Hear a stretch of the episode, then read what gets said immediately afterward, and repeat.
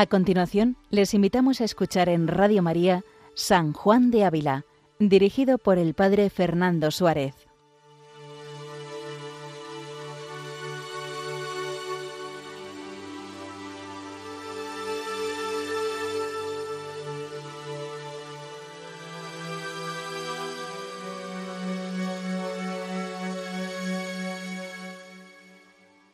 Muy buenos días a todos los oyentes de Radio María.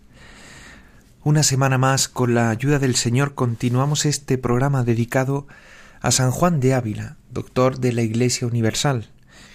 Desde esta Basílica de San Juan de Ávila de Montilla nos encomendamos especialmente al Espíritu Santo para que sigamos comprendiendo lo que San Juan de Ávila dijo en su día a esta doncella edécija, pero que tiene una repercusión en el hoy. Es el Espíritu Santo que cuando escuchamos estas palabras dichas por un santo, por un doctor de la Iglesia, provocan en nosotros una repercusión que realmente puede hablarnos, es Dios que nos habla. La semana pasada veíamos en el capítulo que capítulo 53 de este Audifilia cómo San Juan de Ávila eh, acerca de la soberbia que muchos pues con culpa grave tienen de ser engañados en el camino de la virtud, de la humildad. Y nos hacía caer, Padre Guillermo, la semana pasada, como muchos que tienen incluso dones, dones y grandes dones para, para ejercerlos, sin embargo, bajo capa de una aparente humildad, se esconde una crecida soberbia, como decía también San Ignacio, ¿no? Tienen, piensan tener de Dios, dice San Juan de Ávila, tanta lumbre que ellos solos bastan para regirse en el camino de Dios. En el fondo son, dice, amigos de su parecer. Y tienen en poco algunas veces los que los santos dijeron, y nos ponía varios ejemplos que nos ayudan a comprender que la humildad ha de ser pedida y ante todo debemos tener conciencia de que de que nuestra humildad no es algo que uno pueda ganarse, sino que tiene que uno crecer cada día más en este conocimiento de Dios en uno mismo para anonadarse. Nos ponía el ejemplo precioso de Santa Teresita, que vio que solo, solo una cosa era necesaria. En el fondo, para ayudar a los demás, debemos realmente vivir de Dios, vivir de la unión profunda con Él. Por eso antes de comenzar vamos a encomendarnos al Espíritu Santo. Te pedimos, Señor, que tu gracia inspire, sostenga y acompañe nuestras obras, de forma que todo lo que hagamos comience en ti como en su fuente y tienda siempre a ti como a su único fin. Pues el capítulo 54, continuación del anterior, nos dice San Juan de Ávila, de algunas propiedades que tienen los que en el capítulo pasado dijimos ser engañados, y de cuánto conviene recibir parecer ajeno, y de los males que trae el amor del propio juicio. Dice, debéis de saber que algunos de estos que he dicho en el capítulo pasado son gente sin letras y cordialmente enemigos de los letrados. Y si por ventura saben algún poco latín para leer y traer consigo un Testamento Nuevo es tanto lo que se creen a sí mismos, pensando que creen a Dios y estriban en unos livianísimos motivos, y enlázanse entre ellos con tal ceguedad que por claros que son, no saben sacudirse de ellos. Y son tan atrevidos e impersuasibles que, como dice la Escritura, mejor es encontrar con la osa que se han tomado los hijos que a un necio que confía en su necedad, citando al libro de los Proverbios, y tienen muy en la memoria y también en la lengua aquel dicho de San Pablo, la ciencia hincha y la caridad edifica, citando Primera Corintios capítulo 8. Y con esto les parece tener licencia a despreciar los sabios como a gente hinchada, y se precian a sí mismos como gente llena de caridad, y no advierten que están ellos hinchados con soberbia de santidad, que es más peligrosa que soberbia de letras, como cosa que nace de cosa mejor, y por eso es ella peor. Comienza diciendo así San Juan de Ávila que una de las primeras tentaciones que también hieren la verdadera virtud es la de creer que por tener pocas letras, pues uno se acerca más a Dios, que no es necesario profundizar en la vida de Dios o profundizar en los fundamentos de la teología para tener experiencia de Dios. Y siendo esto verdad, pues ciertamente no se puede, sin embargo, despreciar a aquellos que se han dedicado al estudio de la escritura y de las cosas de Dios, las cosas santas. Es decir, San Juan de Ávila nos viene a decir que la sabiduría no es impedimento para ser humildes y santos. Por eso no debe ser despreciado aquel que busca de verdad, de corazón, el saber, el sabor de las cosas de Dios. Hoy, sin embargo, vivimos una época en la que se desprecia especialmente a los que se dedican al estudio de la escritura, al estudio de, de, lo que Dios ha querido para el hombre. Se desprecia la antropología, se desprecia la moral, la doctrina social de la Iglesia, e incluso en la actualidad podríamos decir que se desprecia hasta los sacramentos instituidos por Cristo, lo que la Iglesia ha recibido a lo largo de siglos de tradición. Pues aquí también está hablando San Juan de Ávila cuando llama a algunos a que no desprecien a los, a los sabios, aquellos que se han dedicado al estudio de la verdad que Dios ha querido para el hombre. Continúa diciendo San Juan de Ávila. Ni es contra esto lo que dice San Juan, que la unción enseña de todas las cosas, citando la primera Juan capítulo segundo. Porque lo que quiere decir es que la gracia y la lumbre de Dios una vez enseña al hombre interiormente por sí sola y otras que vaya a pedir ajeno consejo y a quien ha de ir a pedirlo. Y así enseña de todo, aunque no por sí sola todo. Y este propósito dice San Agustín, huyamos tales tentaciones, que son soberbiosísimas y peligrosas. Antes pensemos como el mismo apóstol San Pablo, aunque fue postrado y enseñado con voz celestial, con todo eso fue enviado a hombre para recibir los sacramentos y ser incorporado a la Iglesia. Y Cornelio Centurión fue enviado a San Pedro no solamente para recibir sacramentos, mas para oír de él lo que debía hacer y esperar y amar. Porque si no hablase Dios a los hombres por boca de hombres, muy abatida cosa sería la condición humana. Ciertamente la unción enseña todas las cosas. Dios nos da su gracia y muchas veces nos da la gracia de forma directa, por sí sola. El hombre recibe la luz de Dios para comprender y comprenderse tal y como Dios lo ve. Pero otras veces es necesaria la mediación de otro, sea un director espiritual, un acompañante, o sea incluso la misma iglesia la que acompaña al hombre, ¿no? En este discernimiento de lo que Dios quiere en cada momento para él. Dice, ¿Y cómo sería verdad lo que está escrito? El templo de Dios santo es, que soy vosotros. Si no diese Dios respuestas desde ese templo que son los hombres, mas todo lo que quisiese que aprendiesen los hombres, se lo hubiesen de decir desde el cielo por medio de los de ángeles. Es decir, Dios ha constituido la iglesia, Dios ha constituido a los ministros sagrados y ha dado carismas especiales para el consejo.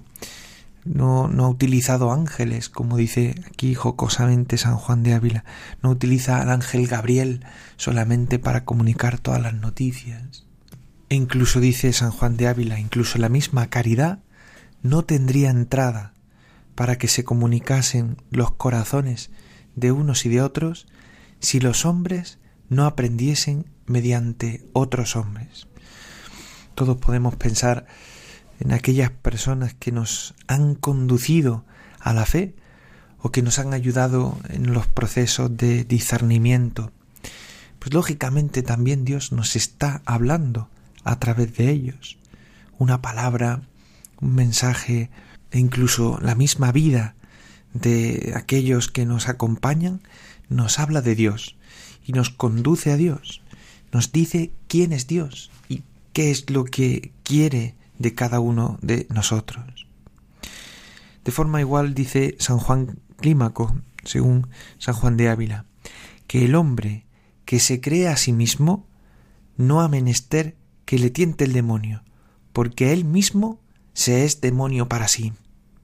También San Jerónimo dice, no quise yo seguir mi propio parecer, el cual suele ser muy mal consejero.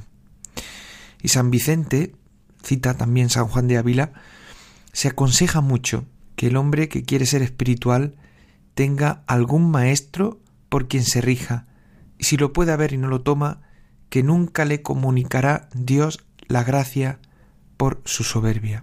Es decir, los santos en general han tenido una conciencia muy grande de la necesidad de ser acompañados, de la importancia de que otro verifique en mí aquello que Dios va haciendo, incluso que verifique los signos concretos de la acción de Dios, porque muchas veces pueden incluso eh, dibujarse o al menos no parecer claras. Desde luego uno nunca es buen médico de sí mismo y sobre todo muchas veces se pueden incluso mezclar las intenciones humanas, las voluntades rebeldes e incluso la apariencia de santidad puede estar escondiendo, incluso sin saberlo, una falsa humildad, como veíamos la semana pasada.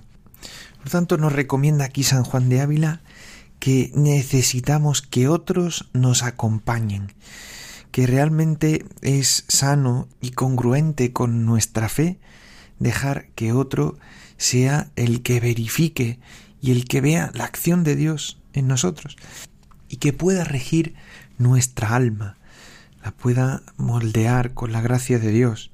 Es el misterio de la dirección espiritual, por el cual una persona se abre a la acción del Espíritu con la compañía de otro que, le ilumina, le alienta y especialmente señala los puntos que son claros en su camino, en su itinerario hacia la santidad, que en el fondo es el destino al que todo cristiano debe caminar. Por eso el mismo Concilio Vaticano II anima a los sacerdotes a tener la ayuda de un director espiritual, que tengan gran estima, dice Previterorum Ordinis, gran estima a la dirección espiritual. Por eso si uno quiere vivir realmente el camino hacia la santidad, el progreso en la vida espiritual, necesita el consejo y la guía de otros que van por delante en este camino. Y en San Juan de Ávila, sin duda, tenemos un modelo de guía y maestro espiritual. Nos cuenta su primer biógrafo, Fray Luis de Granada, que San Juan de Ávila tenía un don de consejo y discreción enormes. Tenía una capacidad para distinguir cuál es la experiencia espiritual real de Dios y lo que no era experiencia de Dios. Nos pone, por ejemplo, eh, pues el rechazo que tuvo San Juan de Ávila a la pretendida santidad de Sor Magdalena de la Cruz y por contra, pues cómo eh, leyendo el libro de la vida de Santa Teresa pudo reconocer la vida enormemente santidad de santidad de esta mujer que hoy es doctora de la Iglesia.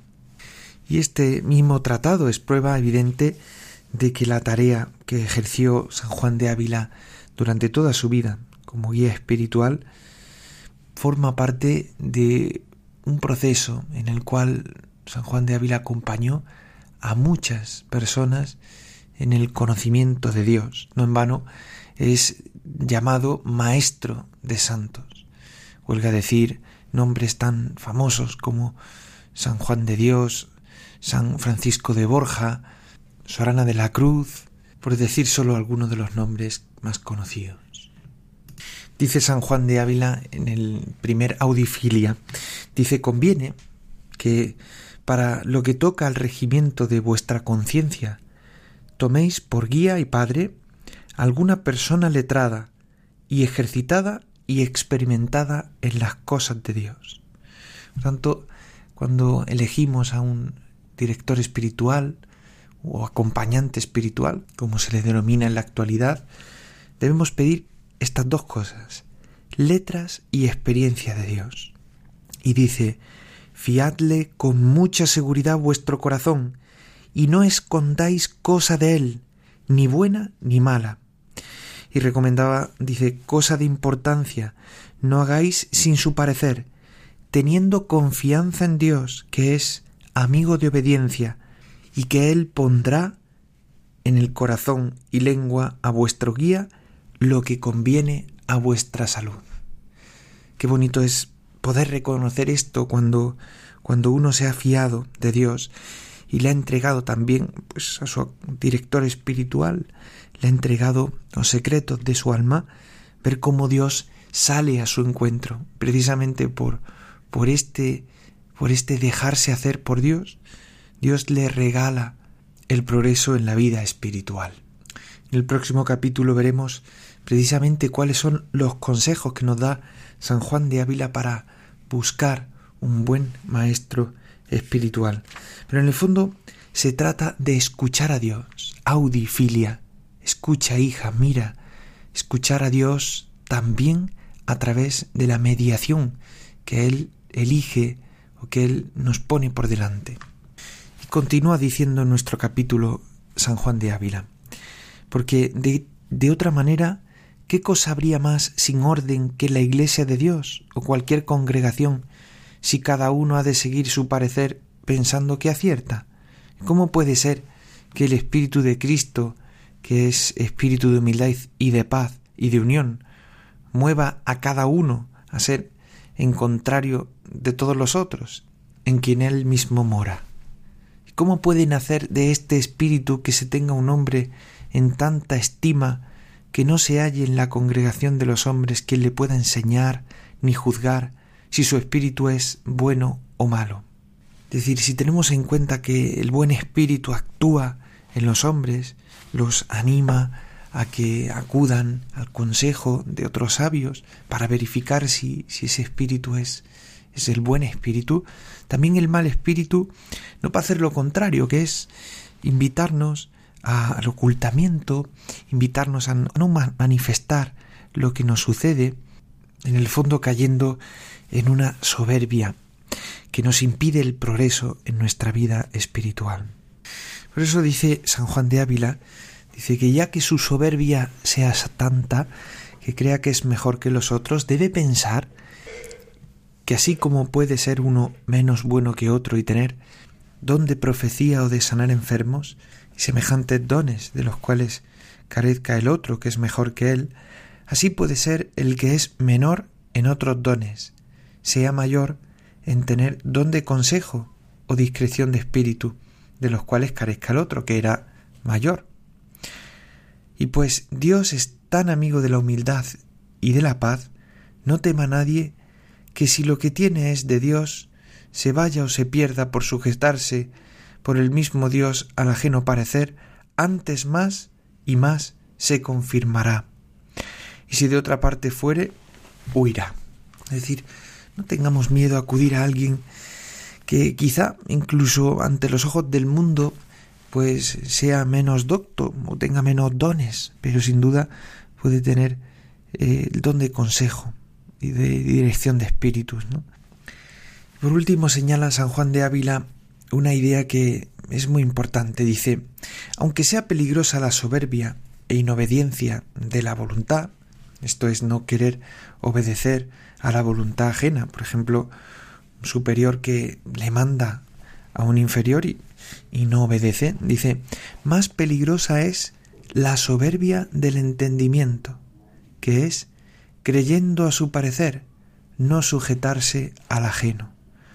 Qué matiz tan importante, porque a veces en la obediencia incluso podemos obedecer formalmente, con la voluntad, con la vida, pero sin embargo el entendimiento está sometido al parecer propio y nunca, nunca, nunca sale para someterse al del otro. Dice, porque el soberbio en la voluntad alguna vez obedecerá, pues tiene por mejor el ajeno parecer. Mas quien tiene sentado en sí que su parecer es mejor, ¿quién le curará? ¿Cómo obedecerá a lo que no tiene por tan bueno? Dice, si el ojo del alma, que es el entendimiento, con el que había de ver y curar la soberbia, ese mismo está ciego y lleno de la misma soberbia, ¿quién lo curará? Si la luz se torna en tinieblas y si la regla se tuerce, ¿qué tal quedará lo demás? Es una reflexión que nos debe hacer pensar, porque aun cuando en nuestra vida haya obediencia, y sea una obediencia, digamos, formal, como habla San Juan de Ávila, obediencia de voluntad, sin embargo, muchas veces el entendimiento sigue sometido al propio amor, querer e interés. Y no sale, no sale. Aunque obedezca, aunque obedezca físicamente, aunque obedezca materialmente a lo que a lo que el superior le dice o al que incluso el director espiritual le dice, sin embargo, el entendimiento sigue sometido al propio interés.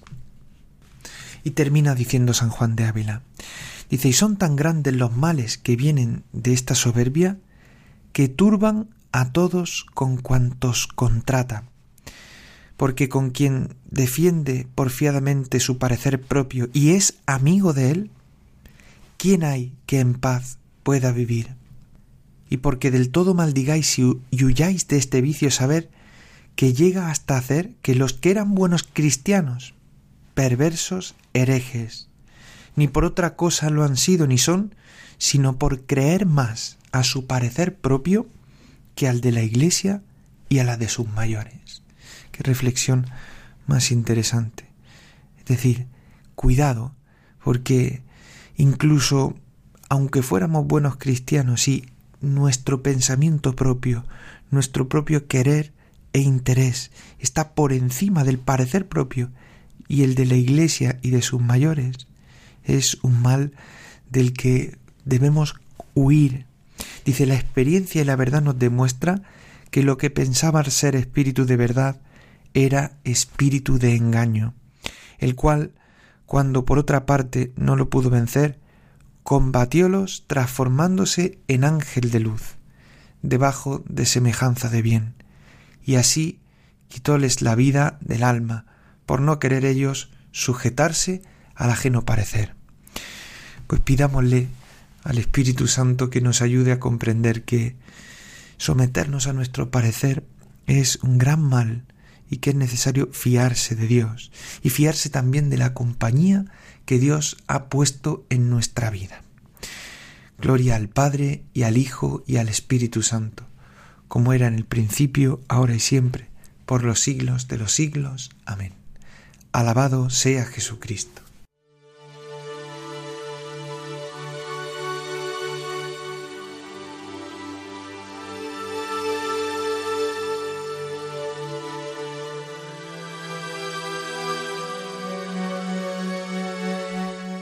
Han escuchado en Radio María San Juan de Ávila con el Padre Fernando Suárez.